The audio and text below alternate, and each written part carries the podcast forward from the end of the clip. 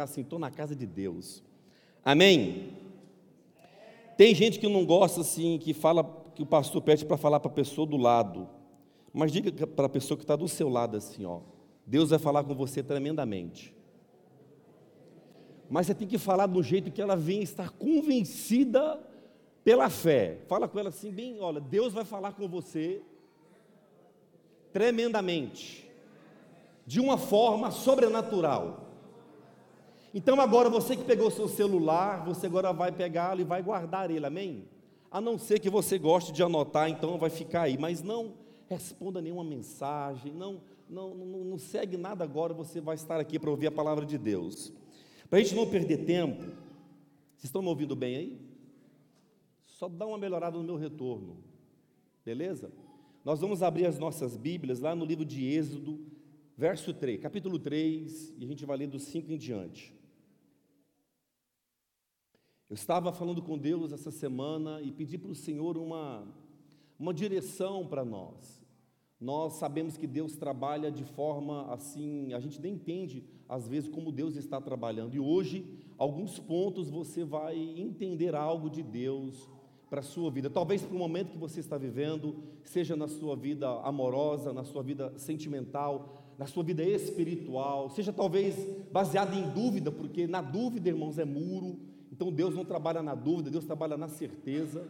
E eu queria pedir assim de todo o meu coração que você estivesse com o seu coração aí também aberto para ouvir o que Deus tem para falar para nós. Livro de Êxodo, capítulo 3, verso 5 diz o seguinte: Eu vou ler aqui na minha versão NVI. Diz assim, ó: Então disse Deus: Não se aproxime, tire as sandálias dos pés, pois o lugar em que você está é terra santa. Disse ainda: Eu sou o Deus de seu pai, o Deus de Abraão, o Deus de Isaac, o Deus de Jacó. Então Moisés cobriu o rosto, pois teve medo de olhar para Deus. Diga assim: Moisés teve medo de olhar para Deus. E disse o Senhor: De fato tenho visto a opressão sobre o meu povo no Egito, tenho escutado o seu clamor por causa dos teus feitores, e sei quanto eles estão sofrendo. Por isso desci para livrá-los das mãos dos egípcios e tirá-los daqui para uma terra boa e vasta. Diga assim: terra boa e vasta. Onde há leite e mel com fartura. Diga assim: leite e mel com fartura. A terra dos cananeus, dos hititas, dos amorreus e dos ferezeus e dos heveus e dos jebuseus Pois agora o clamor dos israelitas chegou a mim, e tenho visto como os egípcios os oprimem. Vá, pois agora eu o envio a Faraó para tirar do Egito o meu povo, os israelitas. Moisés, porém, respondeu a Deus, dizendo: Quem sou eu para apresentar-me a Faraó e tirar os israelitas do Egito?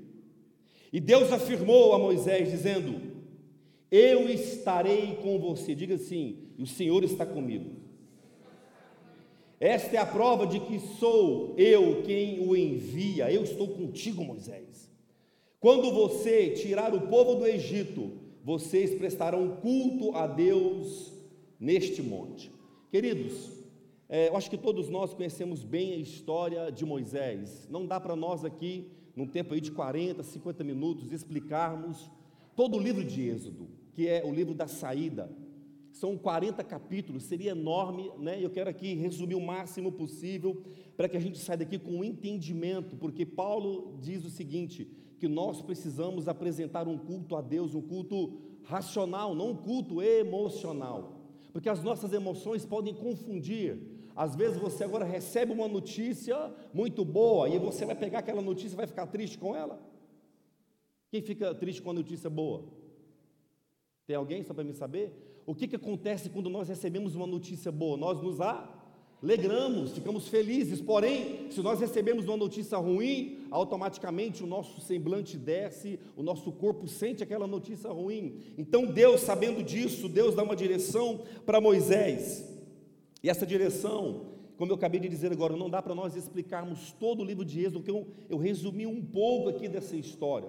Nós lemos aqui quando Deus faz a chamada para Moisés, porém Moisés já estava sendo trabalhado. Quando Deus aparece para Moisés e Deus dá essa direção para Moisés, Moisés estava vivendo um tempo na vida dele. Né? O tema dessa mensagem de hoje é Deus nos ensina no caminho. Como eu acabei de dizer aqui agora, Moisés, todo, todos nós conhecemos a história. Moisés ele foi levado ao rio Nilo porque estava havendo uma perseguição de todas as crianças no Egito. Moisés nasceu no Egito, então agora Moisés é criado pela filha de Faraó, lá na casa de Faraó, lá no castelo, lá no templo, lá no palácio de Faraó. E por 40 anos Moisés viveu como um príncipe. Ele foi preparado para ser um príncipe, para ser o sucessor de Faraó. Ele aprendeu várias línguas, ele aprendeu a arte da guerra. Moisés era um homem prendado, diga assim, prendado. Vivia um tempo de abundância, pois ele vivia num castelo, ele vivia num palácio, não faltava alimento, não faltava segurança para Moisés. Moisés tinha né, uma vida futura tranquila, até sabendo que um dia ele poderia ser o sucessor. Diga assim, mas Deus tem planos diferentes para nós. Quando Deus permite agora Moisés ser levado ali e ser criado naquele palácio, Deus tinha um plano, diga assim, um plano. E o plano de Deus, irmãos, é melhor que os nossos planos. Moisés vive 40 anos de boa.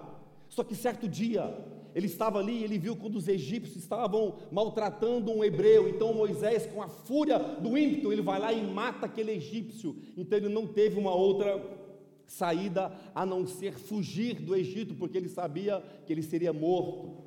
E aí o que é interessante aqui, irmãos, que a Bíblia diz no decorrer de Êxodo que quando Moisés foge, ele vai para Midian, ele vai viver numa terra, ele vai viver no deserto. Diga assim, do palácio para o deserto.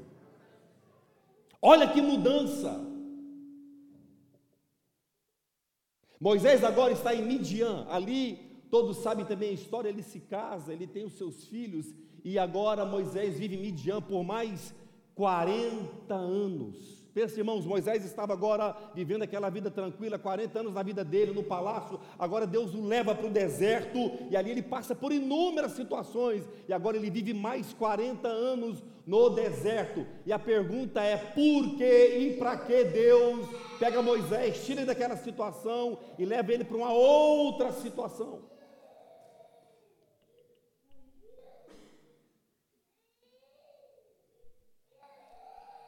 Redora a sua atenção. Então agora Moisés, preste atenção. Moisés agora está onde, irmãos? No Onde que Moisés está? Diga assim, por quê, pastor? Existe um trabalhar de Deus na nossa vida e eu queria poder explicar isso para vocês hoje. Deus é um Deus que trabalha de uma forma muito diferente da nossa. Deus é professor, diga assim, professor. Deus é didático. Deus gosta de nos ensinar nos mínimos detalhes.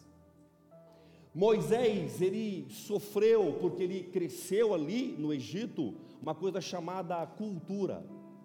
Deus tinha um projeto para ele. Thank you very much. E agora Deus leva ele para o deserto para desaprender. Porque a pior coisa para mim e para você, ser humano, irmãos, é quando nós aprendemos algo e depois Deus quer mudar aquilo na nossa vida para a gente reaprender de novo. É fácil recomeçar? Diga aqui para mim saber, é fácil recomeçar? Nós que saímos do Brasil, Portugal, qualquer lugar do, né, não sei, do, do país aí, do mundo, veio de, veio de outra cidade para cá. Reaprender é uma arte que Deus gosta de trabalhar na nossa vida. Porque às vezes na caminhada, nós aprendemos coisas e nós dificilmente iremos abrir mão para recomeçar. E Deus, sabendo disso, Deus tinha um projeto. A Bíblia chama Moisés de um tipo de Cristo, a tipologia de Cristo. Ele se tornaria, ele não sabia do plano de Deus, ele se tornaria um libertador de uma nação. Às vezes nós estamos vivendo uma vida, ô oh, pastor Flávio, eu tinha uma vida boa lá em Portugal, eu tinha uma vida boa lá no Brasil, aí Deus me trouxe para a Inglaterra, achando que eu ia juntar muito dinheiro, aí a coisa ficou difícil aqui, porque Deus quer nos ensinar algo novo e quer que nós venhamos reaprender para um grande projeto. Aquele que crê, dá uma salva de palmas para Deus. Deus é Deus didático. Ele gosta de gerar praticidade no aprendizado. Quem aqui já ouviu aquela história que se eu chegar alguém, alguém que não sabe andar de bicicleta, só para mim saber, não fica com vergonha, irmãos. Não sabe pedalar. Tem alguém? Eu sei que tem. Eu conheci alguém que foi dar uma volta de bicicleta essa semana. Se machucou bastante. É, na verdade. Tem alguém aqui, só para me saber, não tem vergonha, não, irmãos. Não sabe andar de bicicleta ali, ó. Nós estamos de palmas para ela.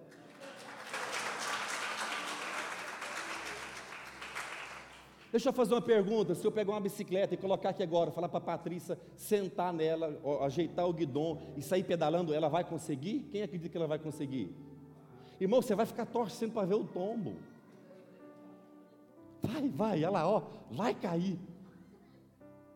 Mas aqui, quem tem mais ou menos cinco anos que não anda de bicicleta como eu? Quem tem dez anos que não anda de bicicleta, mais ou menos. Se eu colocar uma bicicleta para você hoje, você cai ou você, você anda? Porque aprendeu, irmãos.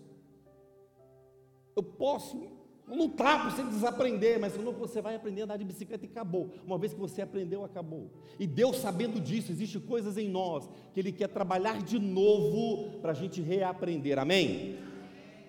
Quem está entendendo a mensagem diz assim: glória a Deus por isso.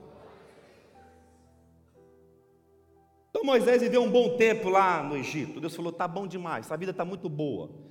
Foi lá, matou o negócio lá, não deveria ter feito aquilo, foi um pecador, sim ou não? E Deus faz umas coisas malucas, né? Pega um cara desse e agora ele vai para o deserto, e é lá no deserto, Deus começa a trabalhar alguns valores. E olha o que é interessante: de príncipe no palácio se tornou pastor de ovelha no deserto.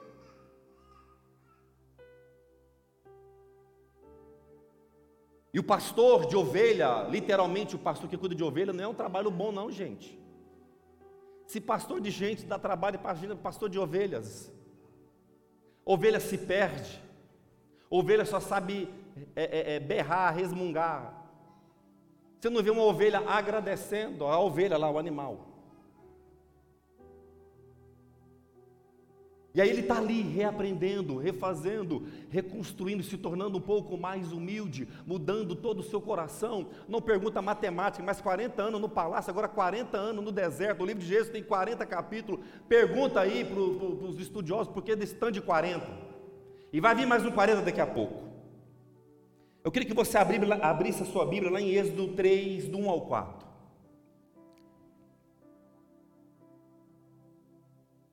Deus tirou ele do palácio, levou para Midian para ter um encontro com ele. Deixa eu dizer algo para vocês aqui, irmãos. Deus, não sei porquê, mas Ele escolheu o deserto para encontrar pessoas. Estão me entendendo ou não? Deserto é escassez de tudo. Deserto não tem água, deserto não tem sombra, deserto não tem provisão, alimento, deserto não tem amigo. Eu vou contar um amigo no deserto, olha lá ele, não tem. Você não vai achar lá um amigo no deserto te esperando, não tem. Ninguém vai te chamar, vamos para o deserto, nós dois juntos, dar uma volta. Não vai ter também, não. Deserto é lugar de solidão. Há uma mudança radical no deserto. 50 graus durante o dia, menos 50 à noite. Você não sabe se morre de calor ou de frio. É uma loucura no deserto. Mas Deus tinha um plano. Diga assim: Deus tinha um plano. Agora faz o seguinte: eu sei que você não gosta muito, mas eu vou fazer só para deixar você um pouco implicado comigo. Toca no ombro da pessoa do seu lado e pergunta assim: que deserto que você está passando?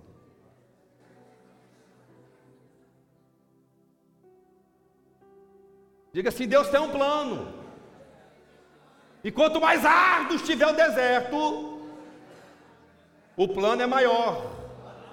Vou falar igual lá em Goiânia: o, tem, o, o, o plano é melhor. Amém? Quem quer passar para o deserto só para me saber aí? Vai com Deus, viu? Quem quiser ir. Vamos abrir a Bíblia lá no livro de Êxodo, 3, do 1 ao 4, diz o seguinte: Moisés pastoreava o rebanho de seu sogro Jetro, que era sacerdote em Midian. Um dia levou o rebanho para o outro lado do deserto e chegou a Horebe, o monte de Deus. Ali o anjo do Senhor lhe apareceu numa chama de fogo que saía do meio de uma sarça. Moisés viu que, embora a sarça estivesse em chamas, não era consumida pelo fogo Que impressionante, pensou Moisés, porque a sarça não se queimava. Vou ver isso de perto. Imagina a cena, irmãos. Ele está lá no deserto, tem ali uma vegetação, ele está de bobeira, fazendo não sei o que, era noite, e ele pega agora uma sarça pegando fogo. E a Bíblia diz que quando o anjo do Senhor é o próprio Deus falando com Moisés. Vou ver isso de perto, ficou curioso com aquele negócio. E o Senhor viu que ele se aproximava para observar. Deus vai, irmãos, só dá uma pausa aqui. Deus vai colocar situações para ver o nosso coração, para se aproximar, e Ele vai estar nos observando. E então, do meio da sarça, Deus o chamou, Moisés, Moisés, e ele disse: Eis-me aqui, respondeu ele. Queridos, como eu acabei de dizer agora há pouco, Deus é um Deus didático. Deus trabalhava de forma diferente, Deus falava em sonhos, Deus continua falando em sonhos. Deus deixou para mim e para você é, o manual da nossa vida, que é a Bíblia Sagrada. Ali tem todas as respostas e também nós podemos fazer perguntas para o texto, para entender aquilo que Deus quer falar para nós. Às vezes você hoje está vivendo no deserto, o outro já chegou em Canaã. Às vezes você agora está vivendo num momento que lá no deserto não tem amigo, não tem ninguém, não tem pessoas que você pode contar com ela, outro está rodeado de pessoas. Cada um vive o seu deserto, mas cada um também vai ter a sua Canaã, amém? Porque quando Deus dá a missão para Moisés para levar o povo do Egito, porque ele, nós lemos lá no início que Deus ouviu o clamor do povo que estava sendo oprimido. Todas as vezes que Deus vê alguém oprimido, Ele vai levantar alguém para ajudar essa, a outra pessoa. Senão não faz sentido o Evangelho de Cristo. Eu coloquei aqui algumas algumas lições para nós aprendermos e para nós aplicarmos na nossa vida em nome de Jesus a partir de hoje. O primeiro ponto, eu já comecei a falar um pouquinho sobre ele, que Deus é um ser didático, ele trabalha na prática, ele gosta de nos ensinar, ele é um mestre, ele é professor, e nós precisamos ser bons alunos para nós passarmos nas provas. Quem já ouviu prova de Deus? Ah, Deus tem uma prova, estou passando na prova. É exatamente isso, é a prova de Deus. O problema é que quando nós somos reprovados nas provas que Deus vai colocando, nós vamos ficando para trás, enquanto outros vão avançando. Então existe um segredo quando nós estivermos na prova, é nós sermos aprovados, diga assim, aprovados. Eu não vou lá fazer um teste para entrar no trabalho ou um teste para a faculdade, não querendo passar, eu quero passar, eu quero ser aprovado. E com Deus é da mesma forma, mas o que acontece conosco hoje, nós não temos tempo para Ele. A nossa vida está muito corrida. O tempo está passando muito rápido. Aquele período, aquele momento que eu tinha de dobrar os meus joelhos e falar com Deus, eu esqueço. E quando eu me lembro, é quando estou passando por um problema. E Deus às vezes colocou eu e você num deserto para nós nos aproximarmos dele e termos uma experiência de intimidade com o Senhor. Deus fala com cada povo e com cada cultura em que eles possam entender. Deixa eu falar algo para vocês sobre essa questão da cultura e aquilo que Deus trabalha na nossa vida. Todos nós aqui fomos impactados, quem está aqui há mais tempo sabe que é, sutilmente a cultura vai, a cultura, eu sempre falo isso sobre as culturas, né, que estão aí caídas, culturas luciferianas, elas vão entrando no nosso lar e a gente nem percebe. As ideologias têm reinado na nossa conduta de vida. Um exemplo, se soltar que está tendo crise, todos nós entramos na crise, porque está tendo crise, então eu fico preocupado com a crise, mas a minha e a tua Bíblia diz que o justo não padece, aquele que serve o Senhor, Deus cuida dele. O salmista diz: Ei, se cair mil ao meu lado, dez mil à direita, eu não vou ser atingido, mas nós não acreditamos nisso quando a crise vem. Estou falando alguma mentira só para me saber? Meu Deus do céu, menina, você está sabendo, um desemprego, as empresas estão tá fechando, e agora como é que eu faço? Menina do céu, e começa. Não é uma grande maioria, mas um número bem expressivo que acaba duvidando que Deus cuida, que Deus guarda, que Deus protege. Deus tinha um grande plano para livrar o povo hebreu das garras da escravidão egípcia. Ele precisava de um libertador. Às vezes eu e você não estamos entendendo o porquê que nós estamos no deserto, mas Deus tem um plano lá na frente.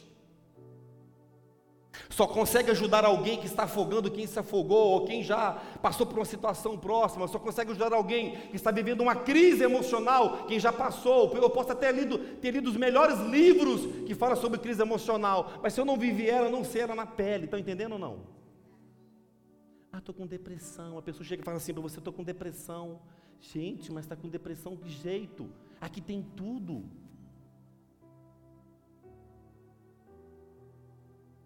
Se depressão dependesse de dinheiro no banco, milionários não tiravam a própria vida. Se a vida emocional não fosse tão séria diante dos olhos de Deus, milionários não suicidavam. Eu brinquei há pouco tempo que faz um bom tempo que nós nos expulsamos um demônio. Mas o que tem de gente ferida, meu Deus do céu não fala com a pai, não fala com a mãe, não fala com o vizinho, não fala não sei com quem, não fala com o outro, não fala com aquele. Problemas emocionais que travam a nossa vida. E aí a minha e a sua Bíblia diz que nós somos seres parecidos com Cristo, e Cristo conseguiu sentar em todos os ambientes, em todos os lugares, e ser luz para aquele lugar. Nada o incomodava, porque ele sabia quem ele era. E quando nós estamos com a nossa emoção abalada, sabe por quê? Nós estamos perdendo a nossa identidade não vai dar nada na vida. Aí a pessoa abraça aquela fala e começa a pensar que não vai dar nada na vida.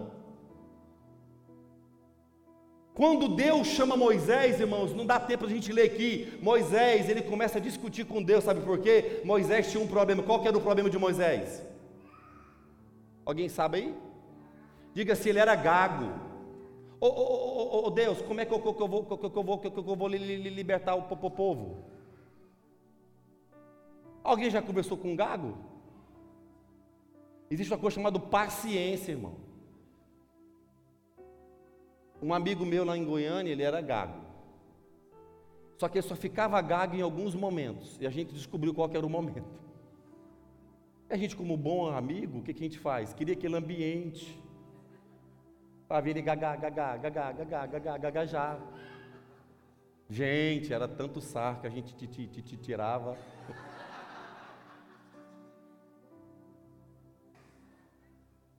A gente colocava esse rapaz em tanto apuro. E aquilo gerava uma barreira. Eu não, não conhecia as escrituras. Mas Jesus já perdoou, que eu já pedi perdão, amém? Moisés era gago, ele falou: Deus, como é que eu vou libertar uma nação? Quando eu começar a fafá, fafá, fafá, fafá já foi embora. Ninguém vai querer me escutar, Deus. Aí Deus fala, ah, é, vou consertar você. Eu não sei se você sabe quando você está soluçando, o gato está soluçando, você deu um tapa, ele volta, né? Acho que Deus jogou um soluço santo, deu um tapa de Deus, ele voltou ao normal, e aí ele pôde usar ali a sua linguagem natural. Amém? Brincadeira à parte, mas ele tinha um problema na sua identidade para libertar alguém. Ei, Deus chamou ele para um grande projeto, ele não estava acreditando naquilo. Por isso que depois de 40 anos como príncipe, 40 anos agora como pastor, e ele não sabia o que vinha lá na frente.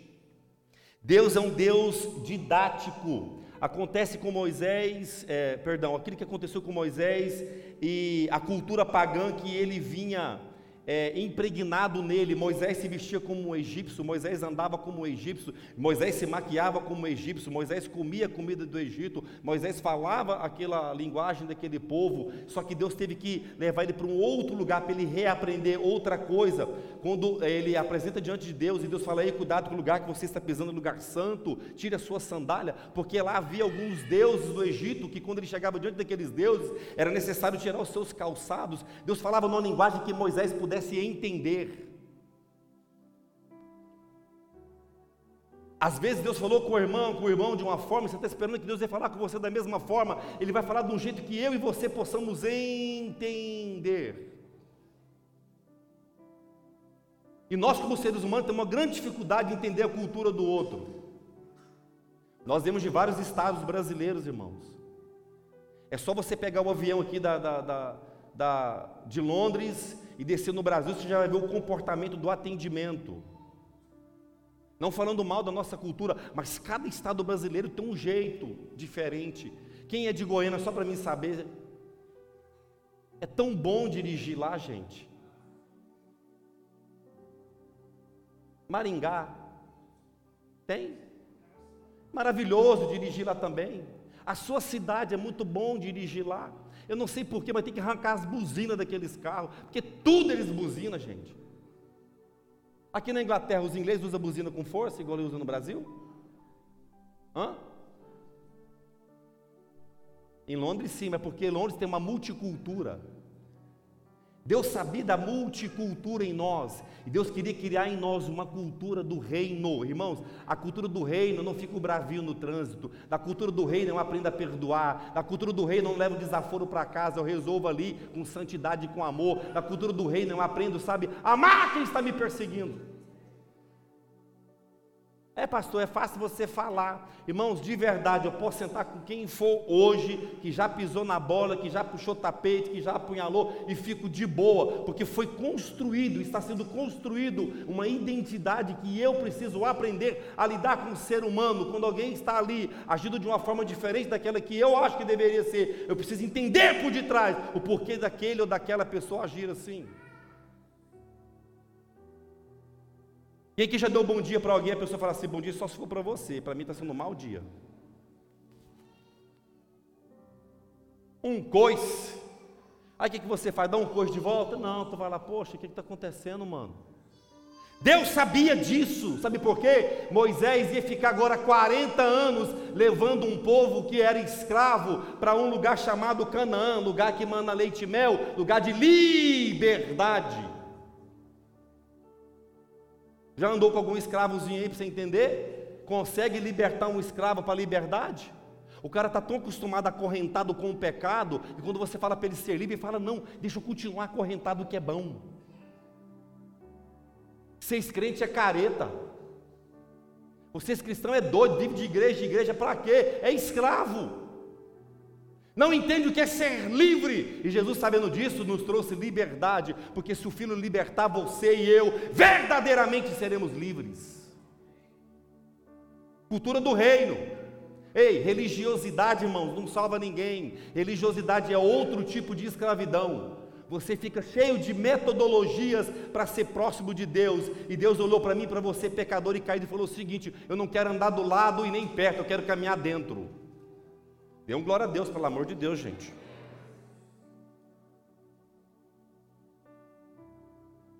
Se nós trouxermos para a nossa realidade de hoje, culturalmente de hoje, todos nós somos influenciados.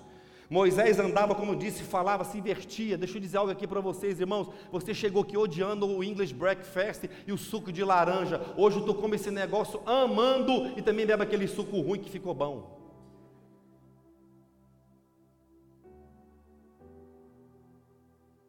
Você chegou aqui quando você no caixa do mercado, quando a tia perguntava para você sobre o cartão, você falava no, no, no. Ela perguntava no, você falava yes, ela falava yes, falava no, yes, ficar desesperado. Não, não, não. Ela no, oh não, yes. Ela yes. Ah, não, não. Não, não, não. Eu conto isso aqui direto, irmãos. Eu ia no Sensby aqui do centro, tinha uma senhorinha, parece que ela lembrava de mim, ela queria puxar a conversa. Eu, yes, yes. Tu tá mal arrumado hoje, eu, yes. Tá caindo o cabelo, eu, yes. Yes. Não, não. É, tem um bom dia, eu, não, não, não. Have a nice day. Não, não, não, não nice day today. Mas aí você vai infiltrando e vai entendendo a cultura. Só que dentro da cultura, irmãos, presta atenção, nós estamos num país cético. Ceticismo aqui é forte. O ateísmo aqui é forte. Sabe, sabe o que é a pessoa cética? Só crê se vê. Ciência. Deus, algo que você não consegue enxergar. E aí, essa cultura do ceticismo, irmãos, talvez não pegou você que já veio velhinho para cá, mas os nossos filhos estão ficando céticos, começa a questionar a existência de Deus. Cuidado com a cultura!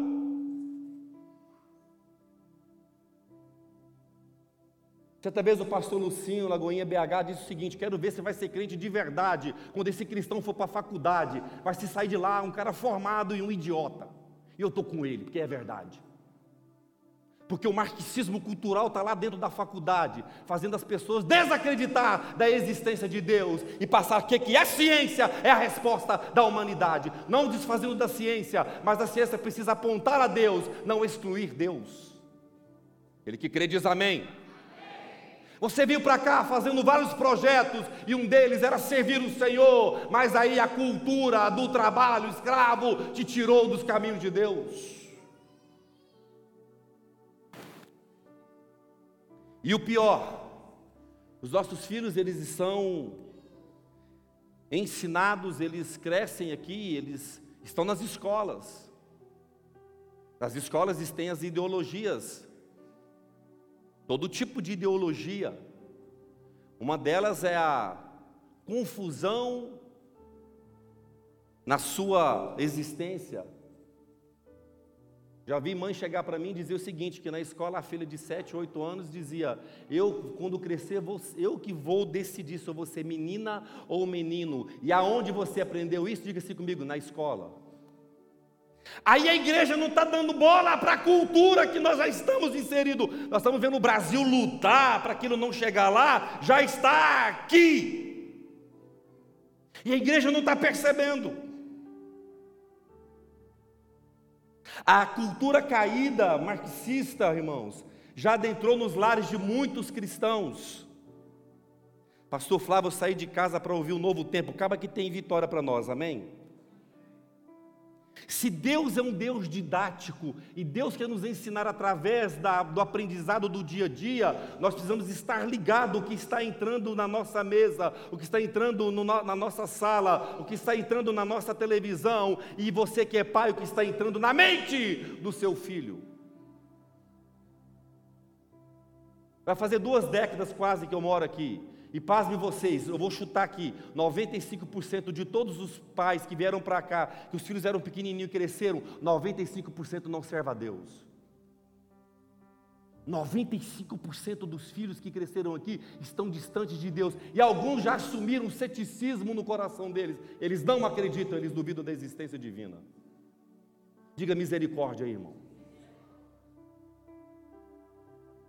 Deus sabia disso, falou Moisés: você tem que libertar um povo que a cultura egípcia pagã entrou no coração deles. Eu sei que muitos não importam com Halloween, de boa, pastor, não tem nada a ver. É a cultura da morte, tranquilo, irmão, de boa. Aí quer vir argumentar que a gente faz o Natal, para com isso, irmãos. Seja inteligente, comemorar a morte ou comemorar o nascimento de Cristo, para de bobeira. Ei, sutilmente a cultura caída luciferiana entra no lar do crente. Não, mas essa é radical demais, não é não, irmãos. É ter um coração separado. Ei, santidade é separado, separada.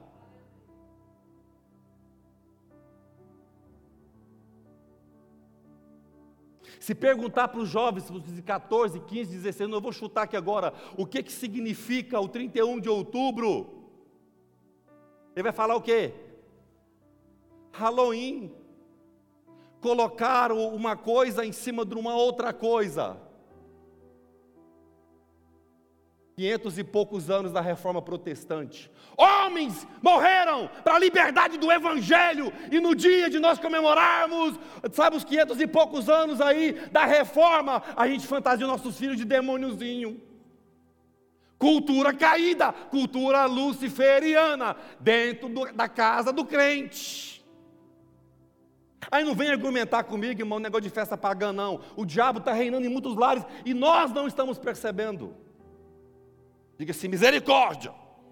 Aí eu quero entrar em Canaã. Deixa eu explicar uma coisa para vocês, irmãos. Por que o povo demorou 40 anos para entrar em Canaã? Ia ser alguns dias.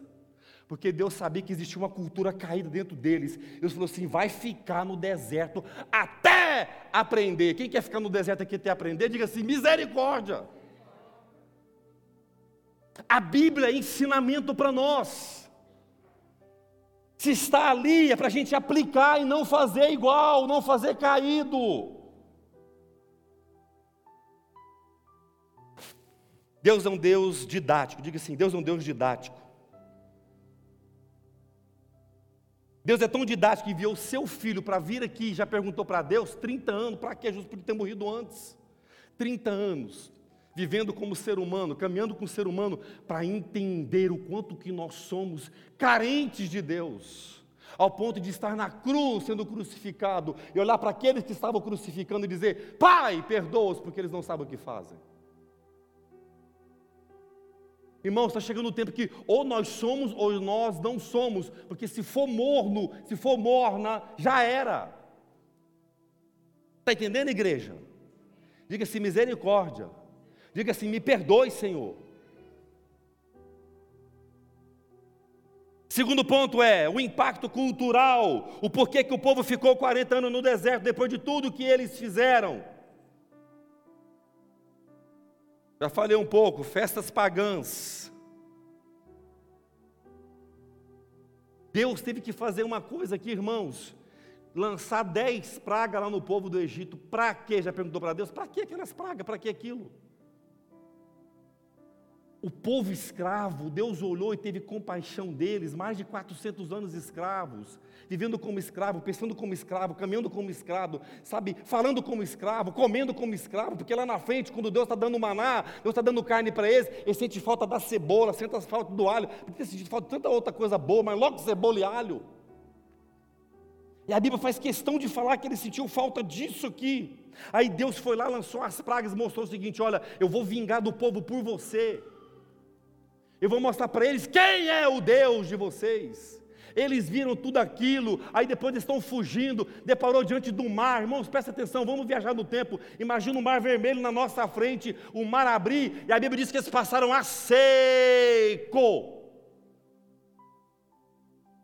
Sol escaldante durante o dia, nuvem cobrindo do sol, frio enorme à noite, uma tocha de fogo esquentando, a roupa não se, não se envelhecia, as sandálias não acabavam, teve fome, vinha maná, deu vontade de comer carne veio andorinha. Deus protegendo, Deus guardando, Deus livrando, eles vendo tudo aquilo. Aí Moisés vai ter um particular com Deus, vai lá para o monte, fala com Deus, viu Deus quase face a face, ele viu Deus de costa, e quando Moisés desce, o povo não conseguia olhar para o rosto de Moisés, porque ele brilhava como a luz do sol. Aí quando Moisés chegou lá, cheio, com as tábuas aqui, ó, com os dez mandamentos, feliz, dizendo agora nós vamos caminhar em vitória, o povo pegou a riqueza deles, o ouro, a prata, juntou tudo, derreteu e fez um bezerrinho de ouro. Deixa eu fazer uma pergunta para você aqui que acha que vai morar no céu ou se está em dúvida. Quais têm sido os nossos bezerrinhos de ouro que nós estamos colocando no lugar de Deus?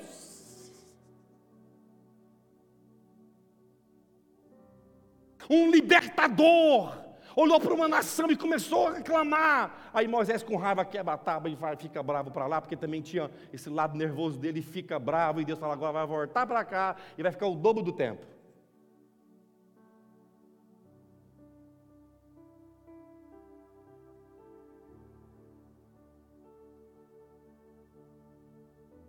Eu coloquei aqui, ó, Deus queria desculturá-los de todo Israel, irmãos. Depois de 40 anos, toda uma nação, isso aqui serve para o final dos tempos, tá, igreja?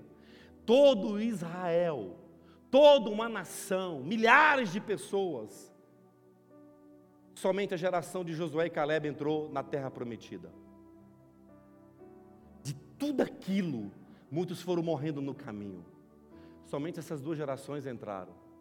E eles entraram só por uma coisa: de depois de ter passado tudo que eles passaram, quando chegaram em Canaã, eles mandaram os espias chegar lá, terra prometida. Yes, é bênção de Deus, Canaã, uhul, chegamos, agora vai mandar leite mel. Cacho de uva que três homens tinham que carregar. Yes, vamos lá. Tinha gigante na terra. Isso serve para nós hoje. Às vezes nós estamos aqui achando que está na bênção, mas existe um gigante aí. O porquê do gigante na terra? Diga assim: Deus é o Deus didático. Deus é Deus da prática. Ah, você quer bênção minha? Quer? Na hora que você achar que você está na vitória, eu vou levantar um gigante para testar mais uma vez. É o trabalhar de Deus. Pergunta assim: por que, pastor, que Deus faz isso? Pergunta para mim, por favor que Deus, na hora da benção, na hora do milagre, na hora do casamento está chegando, na hora de comprar a casa própria, na hora daquele emprego que você tanto está esperando, na hora daquele milagre que a gente está tanto, sabe, desejoso, daquele negócio aí Deus coloca um gigante. Sabe por quê? Diga assim, porque Deus é um Deus didático. Irmãos, trazendo para nós aqui agora, nós estamos indo para o final. Pense aqui comigo, como igreja, como cristãos. Se Deus não poupou o seu próprio filho, sem pecado, santo, pregou o amor, sentou com as prostitutas, sentou com os cobradores de impostos, sentou com os perseguidores. Se Deus não poupou o filho, e olha que o filho pediu, se tivesse como dar uma escapadinha ali para ele não ir para a cruz, ele fez a oração, se era possível afastar dele o cálice. O cálice é o que veria após aquela noite lá no Getsemane. Crucificação, morte, separação total de Deus. Jesus não estava nem tão preocupado de ir para a cruz, a preocupação maior dele era que pela primeira vez ele iria estar distante de Deus. Essa que deveria ser a nossa preocupação, não é a cruz do dia a dia, não é a perseguição do, do dia a dia, é de nós uma só vez ficar longe de Deus. Essa deveria ser a nossa maior preocupação. E às vezes é a última da lista. Diga-se misericórdia. E me perdoa, Jesus. E fala assim: me perdoa, Jesus, por eu ser esse crente sem vergonha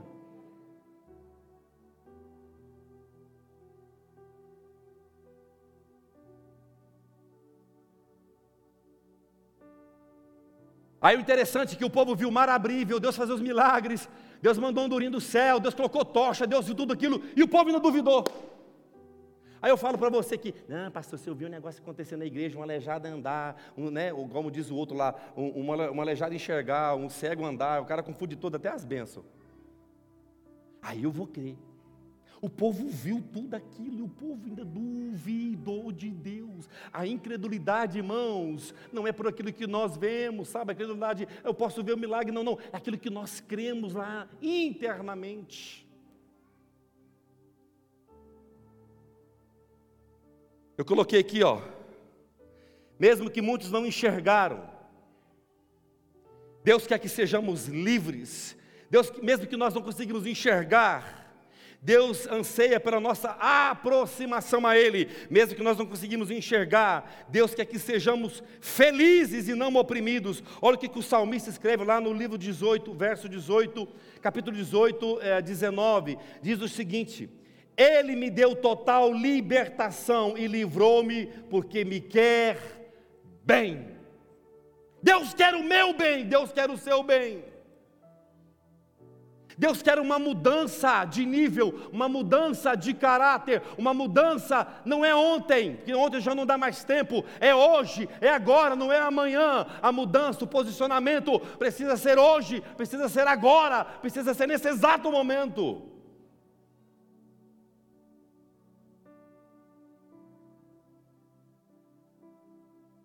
Fique de pé. Deus pediu que o louvor subisse aqui. Apagasse as luzes, que aí você fica mais de boa, ninguém vai ficar te olhando.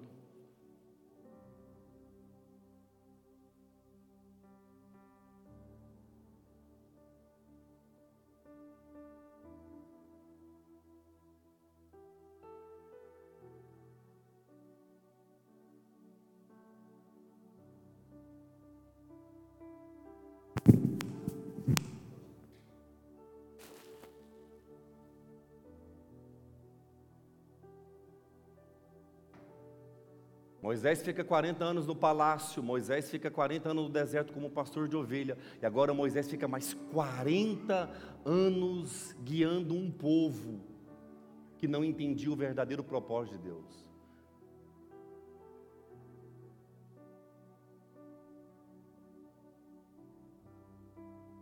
A Bíblia chama Moisés de profeta, a Bíblia compara Moisés como um tipo de Jesus, um tipo de Cristo, um libertador.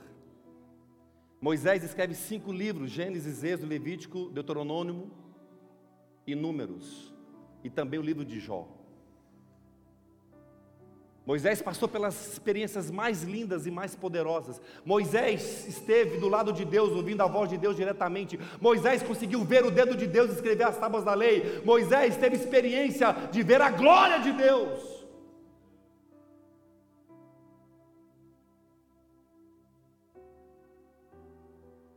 Tudo para um objetivo: libertar pessoas, libertar uma nação, libertar um povo, libertar famílias, libertar homens, libertar mulheres, libertar crianças. Nessa trilha, Moisés aprendeu várias coisas, aprendeu a administrar, ser um grande líder, coisa que ele não sabia. Nessa trilha, Moisés aprendeu uma coisa chamada paciência na jornada. Muitos de nós perdemos a bênção, perdemos o casamento, perdemos um monte de coisa, por quê? Porque na hora da crise, na hora do deserto, não tem paciência para entender o momento que Deus está trabalhando para nossa melhoria. Para entender a matemática, Deus é um Deus didático, Ele nos coloca na prática para nós crescermos. Só vai se tornar um grande marinheiro quem passou por águas turbulentas.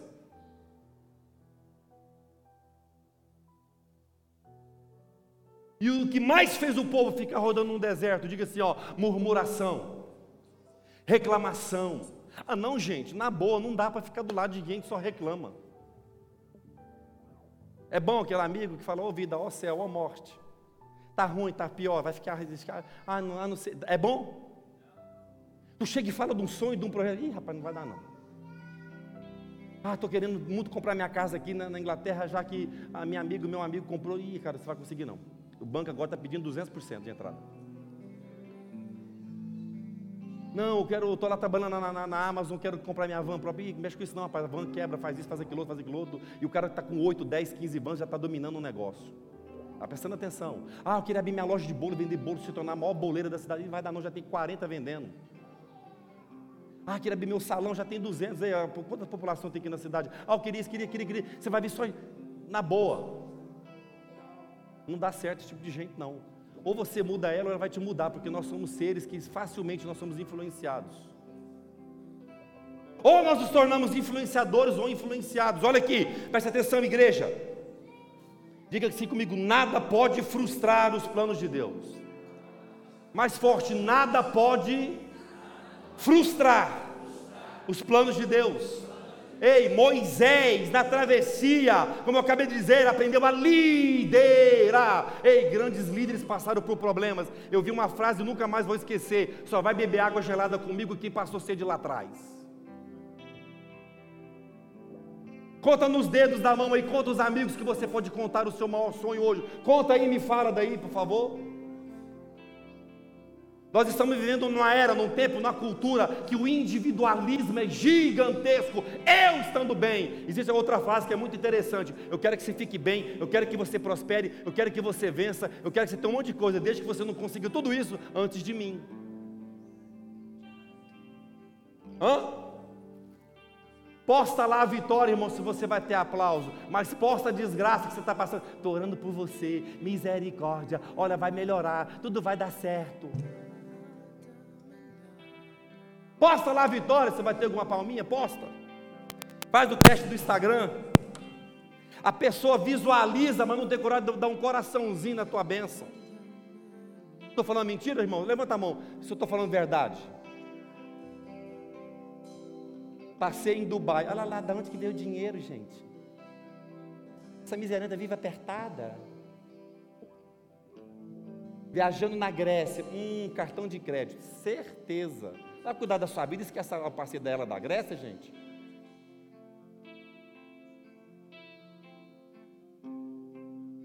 Na travessia, altares e holocaustos foram construídos para Deus. Ei, que, que altares nós temos levantado para Deus na, nossas, na, nessa travessia nossa de deserto?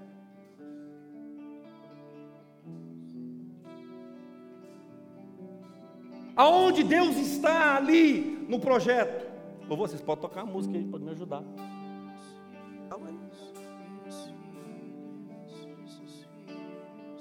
Ei, na travessia houve milagres. Ei, no deserto tem milagre. Aquele que crê diz amém, levanta a mão e glorifica a Deus e me ajuda, pelo amor de Deus.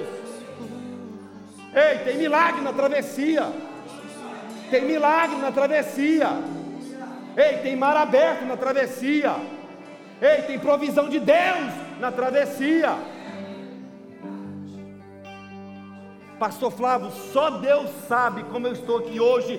Yes! Deus está te fortalecendo para dias melhores.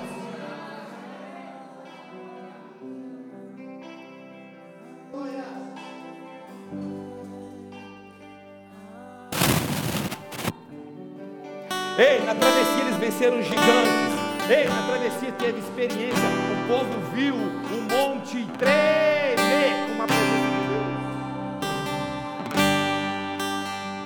Começa a louvar a Deus.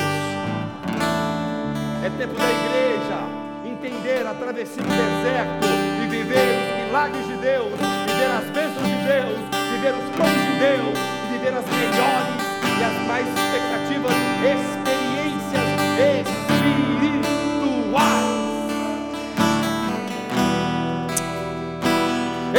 Que as tribos de Israel foram estabelecidas. Deus é lindo no deserto, na escassez. Deus formou tribos, Deus formou povos, Deus formou nações para governar a terra.